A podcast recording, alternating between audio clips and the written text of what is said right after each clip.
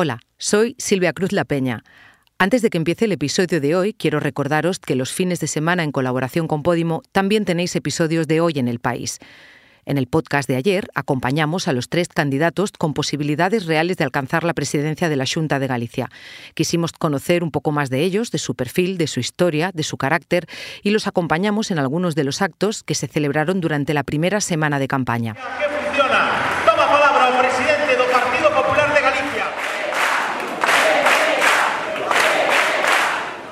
Máxima movilización. Dende a mañá a noite. Hai que pedir o voto hasta en ayunas. Ahora sí, os dejo con el episodio de hoy. Por segunda vez, el Gobierno y el Partido Popular se reúnen con un mediador europeo para desbloquear el órgano de gobierno de los jueces, que lleva cinco años con el mandato caducado por el bloqueo del PP. Que Bruselas acepte ser árbitro de la justicia de los países miembros es poco habitual, aunque aquí la Comisión no medía porque en España esté en juego el Estado de Derecho como en Hungría o Polonia, sino porque tanto tiempo de parálisis le está pasando factura a la justicia. Soy Ana Fuentes. Hoy en el país, ¿por qué está mediando Europa en la justicia española?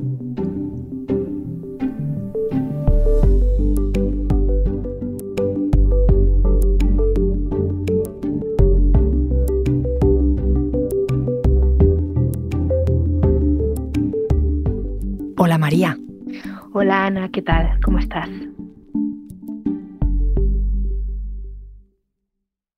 María Sauquillo es la jefa de la corresponsalía del país en Bruselas.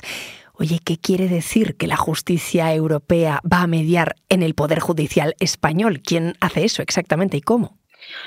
Pues la Comisión Europea, en este caso el comisario de Justicia, Didier Reinders, eh, accedió a la propuesta del Gobierno y del Partido Popular para bueno, pues tratar de desencallar la renovación del Consejo General del Poder Judicial, que lleva con el mandato caducado cinco años por el bloqueo del PP. Reinders, eh, como comisario de Justicia, es uno de los responsables de analizar la situación del Estado de Derecho en los Estados miembros y desde hace varios años ya ha advertido a España sobre la vulneración que supone la falta de renovación del órgano de los jueces, además de que ha recomendado también que analice la adaptación del sistema para nombrar a esos jueces miembros teniendo un poco en cuenta las normas europeas, aunque ahora mismo bueno, pues no hay normas europeas comunes sobre, sobre este asunto. ¿Y cómo van estas cosas? ¿Quién pide que haya un mediador de la Comisión Europea? Pues en este caso, a finales del año pasado, el gobierno y el PP pues pensaron y acordaron que fuera la Comisión la Comisión Europea quien mediase, porque, bueno, al fin y al cabo es una figura que lo sobrevuela un poco todo y que le da a ambas partes una salida política, ¿no? Que llega desde fuera para justificar un acuerdo entre un enorme ruido político que, que tenemos ahora en España. Dentro del PP, por ejemplo, ahora mismo es muy, muy difícil ver un acuerdo con el gobierno en nada, tampoco en esto. Bueno, pero quizá con, con el mandato de Bruselas la cosa cambia. Espera, María, porque para recordar cómo hemos llegado hasta aquí, voy a preguntarle a nuestra compañera Reyes Rincón, que es la experta en tribunales. Hola Reyes. Hola Ana. ¿De dónde viene este bloqueo del Consejo General del Poder Judicial? Pues a ver, la Constitución establece que el Consejo General del Poder Judicial debe renovarse cada cinco años. La última vez que se constituyó fue en diciembre de 2013, por lo que tenía que haberse renovado en diciembre de 2018 pero eh, para renovarlo también establece la Constitución que hace falta el acuerdo de tres quintos de, de, las cámaras. Eso en la práctica supone que tiene que haber un acuerdo entre el PSOE y el PP y no ha sido posible. Eh, ha habido diferentes intentos, diferentes excusas, sobre todo por parte del Partido Popular, y no se ha podido llegar a un acuerdo. Y entonces estamos cinco años después con el mismo Consejo que, que hace ya 11 años. ¿Qué es lo que hace el Consejo General del Poder Judicial? Bueno, es el órgano de gobierno de los jueces. En verdad, su actividad más importante para los jueces es un poco invisible. Gestionan el día a día, o sea, la mayoría de las eh, decisiones que toman son eh, muy administrativas. Cuando un juez tiene que cogerse una baja, una excedencia, eh, pedirle un día 24 mm, horas de permiso para por una cuestión personal o para asistir a una a dar unas conferencias.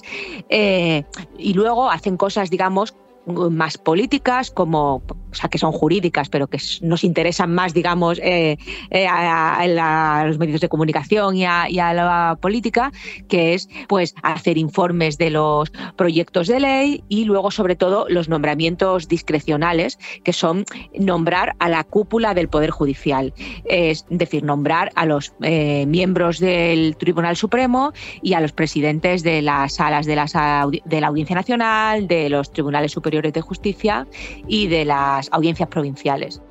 Y eso es lo que entiendo eh, que suscita el conflicto, ¿no? En lo que el PP y PSOE no se ponen de acuerdo. Bueno, el PSOE y el PP no se ponen de acuerdo en renovar el órgano en sí mismo. O sea, el, acuerdo al que tienen que llegar, ¿cuál es? Pues elegir eh, a los 20 vocales miembros del Consejo que son 12 eh, jueces y 8 juristas de reconocido prestigio, que se dividen normalmente, 10 los elige el Senado y 10 los elige el Congreso. Y normalmente, pues que sea representativo de lo que hay en las Cortes. Luego, los 20 vocales, a su vez, se supone, según la Constitución, eligen a quién va a ser su presidente, que sería, por decirlo de alguna forma, el miembro número 21 del Consejo. En la práctica, los partidos políticos eligen también al presidente y se lo dan encargado a, los vocales. Pero mm, eso es lo que lleva cinco años bloqueado. No es una cuestión solo de nombres, aunque los nombres han sido muy importantes en este bloqueo, porque en algunas ocasiones se ha estancado eh, la negociación por varios nombres, vetados sobre todo por parte del Partido Popular, pero al final mm, es que el PP no quiere renovar el, Consejo porque el Consejo que hay ahora, tengamos en cuenta que se eligió en 2013 cuando el Partido Popular gobernaba con mayoría absoluta, con lo cual hay mucho más peso de vocales conservadores en el Consejo actual que lo que le correspondería. ¿Alguna vez en estos cinco años han acercado posturas para renovarlo, PP y PSOE?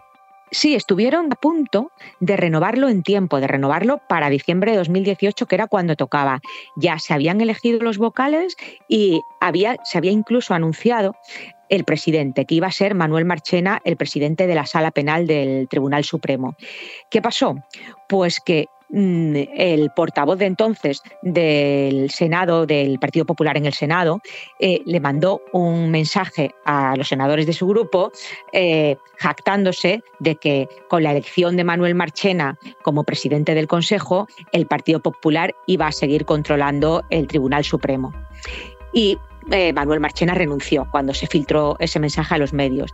Eso fue, ya te digo, noviembre de 2018 y desde entonces ha sido imposible. Se ha intentado varias veces, pero el PP se ha bajado del tren en el último momento, pues poniendo excusas varias.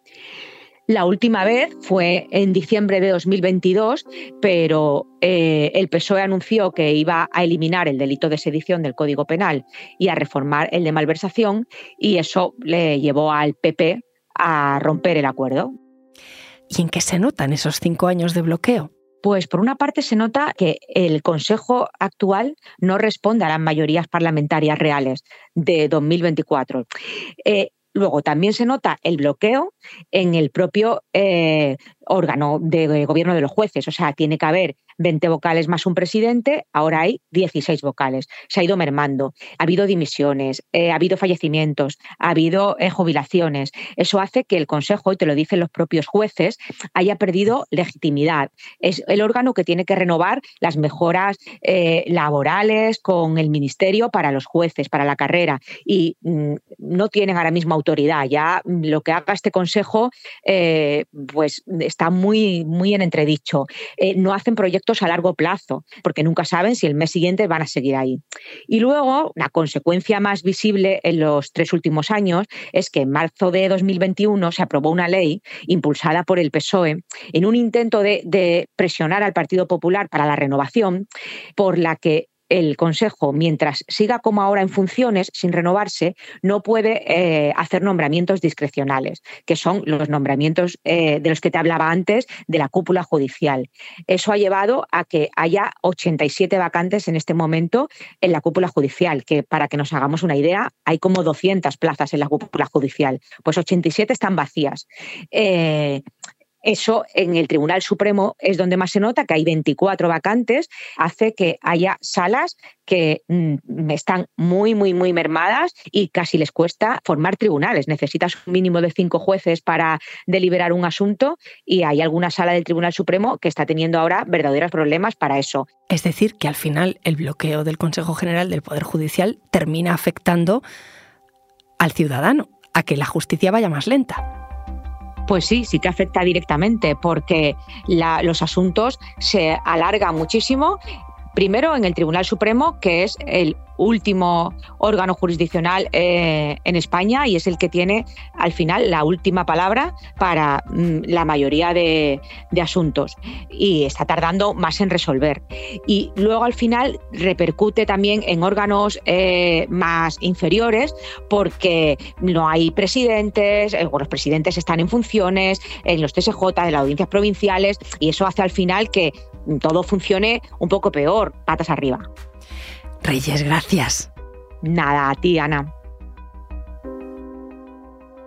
Vuelvo contigo, María. Entonces, ante esa situación que describía Reyes, la Unión Europea acepta, se ofrece para mediar, pero esto, ¿cómo de común es? ¿Había pasado antes? El caso es bastante inédito, ¿no? En los últimos años no se recuerdan situaciones similares en Bruselas de una mediación entre partidos o dentro de un Estado miembro, y mucho menos que acudan a Bruselas para esta mediación.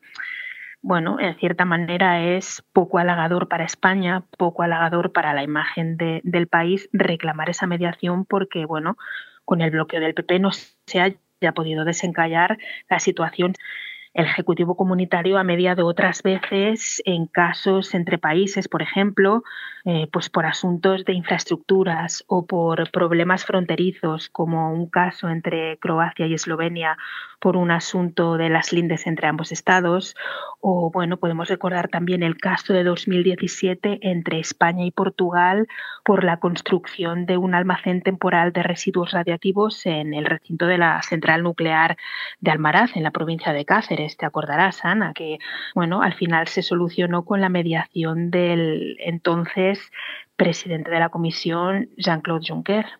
¿Y cómo justifican los partidos, el socialista y el popular, que se les haya llamado al orden desde Bruselas? Efectivamente es que la Comisión Europea lleva varios años afeando a España en sus informes sobre el Estado de Derecho esa falta de renovación del Consejo General del Poder Judicial. Pero ahora la situación es peor porque la justicia se está resintiendo y esto es uno de los elementos que ha llevado al Ejecutivo Comunitario a acceder a mediar. Reinders se reunió el pasado 31 de enero con, un representante de cada, de cada, una de las, de las partes, ¿no? con Esteban González Pons, vicesecretario de, de Organización del Partido Popular, y con el ministro de Justicia Félix Bolaños y este 12 de febrero tienen una segunda reunión para tratar de ver un poco cómo desencallar la cosa y tratar de esbozar un diálogo estructurado sobre el problema. ¿Qué es eso de un diálogo estructurado? Pues Reinders habla de un diálogo estructurado eh, porque ha pedido tanto al ministro de Justicia y Presidencia como al vicesecretario institucional que, bueno, pues que pongan de su lado y resuelvan el problema, que se sienten y dialoguen eh, sin ruido, ¿no? Y precisamente por eso lo que ha aconsejado es no airear la negociación, pues para que todo ese ruido político que además es muy duro estos días en España, no descarrile el diálogo como ha pasado otras veces. Em, el objetivo principal de Reinders, eh, que no para de insistir en que todo esto es un proceso interno de España, es sentar a las dos partes a dialogar, simplemente. Claro, ¿y hay plazos? ¿Se han fijado tiempos? La Comisión Europea ha fijado un plazo máximo de dos meses, pero bueno, el comisario belga ha dicho que su esperanza es que su trabajo sea más corto. En realidad ese plazo se debe a que Reinders se va a dedicar después a su candidatura para dirigir el Consejo de Europa, que es un órgano europeo pero que no es parte de las instituciones de la UE y se tiene que marchar a hacer campaña. Ahora me sigues contando, María. Enseguida volvemos. Estábamos charlando sobre esa segunda reunión del Gobierno y el Partido Popular con un mediador europeo para desbloquear la renovación del Consejo General del Poder Judicial. Eh, yo quiero, María, que me hables un poco de ese mediador, del Comisario Europeo de Justicia. ¿Quién es? Pues es un político belga que fue ministro de Justicia en su país, es del Partido Liberal y se le considera como cercano a las posiciones del Partido Popular. Como responsable europeo lleva años reclamando a España la renovación urgente del Poder Judicial y visitó España a finales de 2022 en un intento que luego resultó frustrado de destrabar las negociaciones. Bueno, pero ojo, porque el hecho de que poco antes de, ese viaje se reuniera discretamente con el entonces eurodiputado y hoy mano derecha de Feijó, González Pons, hoy su interlocutor del PP en la mediación, pero con nadie del PSOE eh, provocó malestar en las filas socialistas. También ha sido muy polémica la carta que dirigió al gobierno de Sánchez y que envió el pasado noviembre manifestando serias preocupaciones por los debates en curso sobre la posible aprobación de una ley de amnistía antes incluso de que hubiera un texto sobre la mesa, una carta que remitió además al Ejecutivo y no a los partidos que negociaban entonces ese proceso legal. María, tú que estás en Bruselas, hablas con los funcionarios europeos, estás en los corrillos, ¿cómo se ve en Europa que un socio comunitario necesite una asistencia para ponerse de acuerdo? El tema de la mediación ha pasado completamente desapercibido, no como lo de la amnistía, que sí que se ha comentado, y todo, todo el asunto un poco de, Cataluña, la formación del gobierno. El tema de la mediación ha pasado completamente desapercibido, primero porque ahora mismo estamos en una época en la que geopolíticamente hay muchísimos elementos sobre la mesa. Eh, un momento en el que bueno, pues nos estamos acercando a las elecciones al Parlamento Europeo de junio, en las que bueno, los partidos ya se están preparando y tienen otras cosas en la cabeza. Con lo cual es un tema que apenas ha trascendido, para España es absolutamente crucial, no solamente por el tema de la mediación, sino sobre todo por el hecho de cómo está impactando ese bloqueo del Poder Judicial a la justicia y, por tanto, a la ciudadanía. ¿Y preocupa a los partidos allí que esto pueda afectar a la imagen de la democracia española?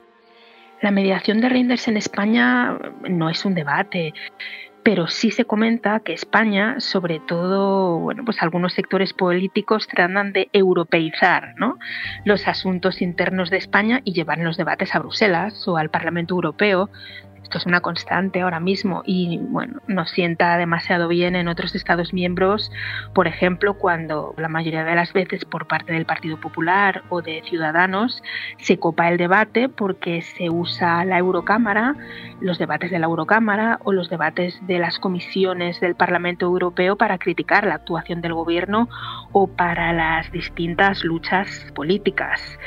En España, un país eh, muy europeísta, hay una idea ¿no? de que la UE es la voz de la razón, un poco un ente todopoderoso y los partidos al final tratan de aprovecharse un poco de esto.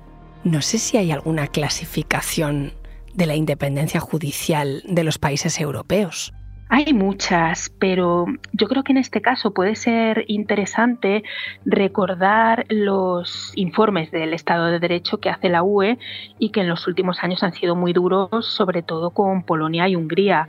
Hasta diciembre ambos gobernados por partidos ultraconservadores con ciertos tintes eurófobos, ¿no? sobre todo Hungría, y que ahora tras las elecciones en Polonia la situación es, es distinta. ¿no? Pero bueno, ambos han sido duramente criticados por las reformas legales con las que el gobierno se ha garantizado el control de la justicia. De hecho, las vulneraciones al Estado de Derecho han provocado que estos países se lleven duros palos de Bruselas. Hace unos pocos días, la Comisión Europea ha abierto otro procedimiento de infracción contra Hungría por otro de estos elementos, por otra de estas leyes. O sea, María, que a día de hoy nada que ver la percepción de Polonia y Hungría y sus sistemas judiciales y la de España. Efectivamente, Ana, por mucho que algunos traten de comparar la situación del Estado de Derecho en España con las cosas que han sucedido en Polonia y Hungría, dos países que tienen procedimientos abiertos en, en, Bruselas precisamente por estas vulneraciones, es completamente distinta. Gracias, María. Muchas gracias a ti, Ana. Un abrazo.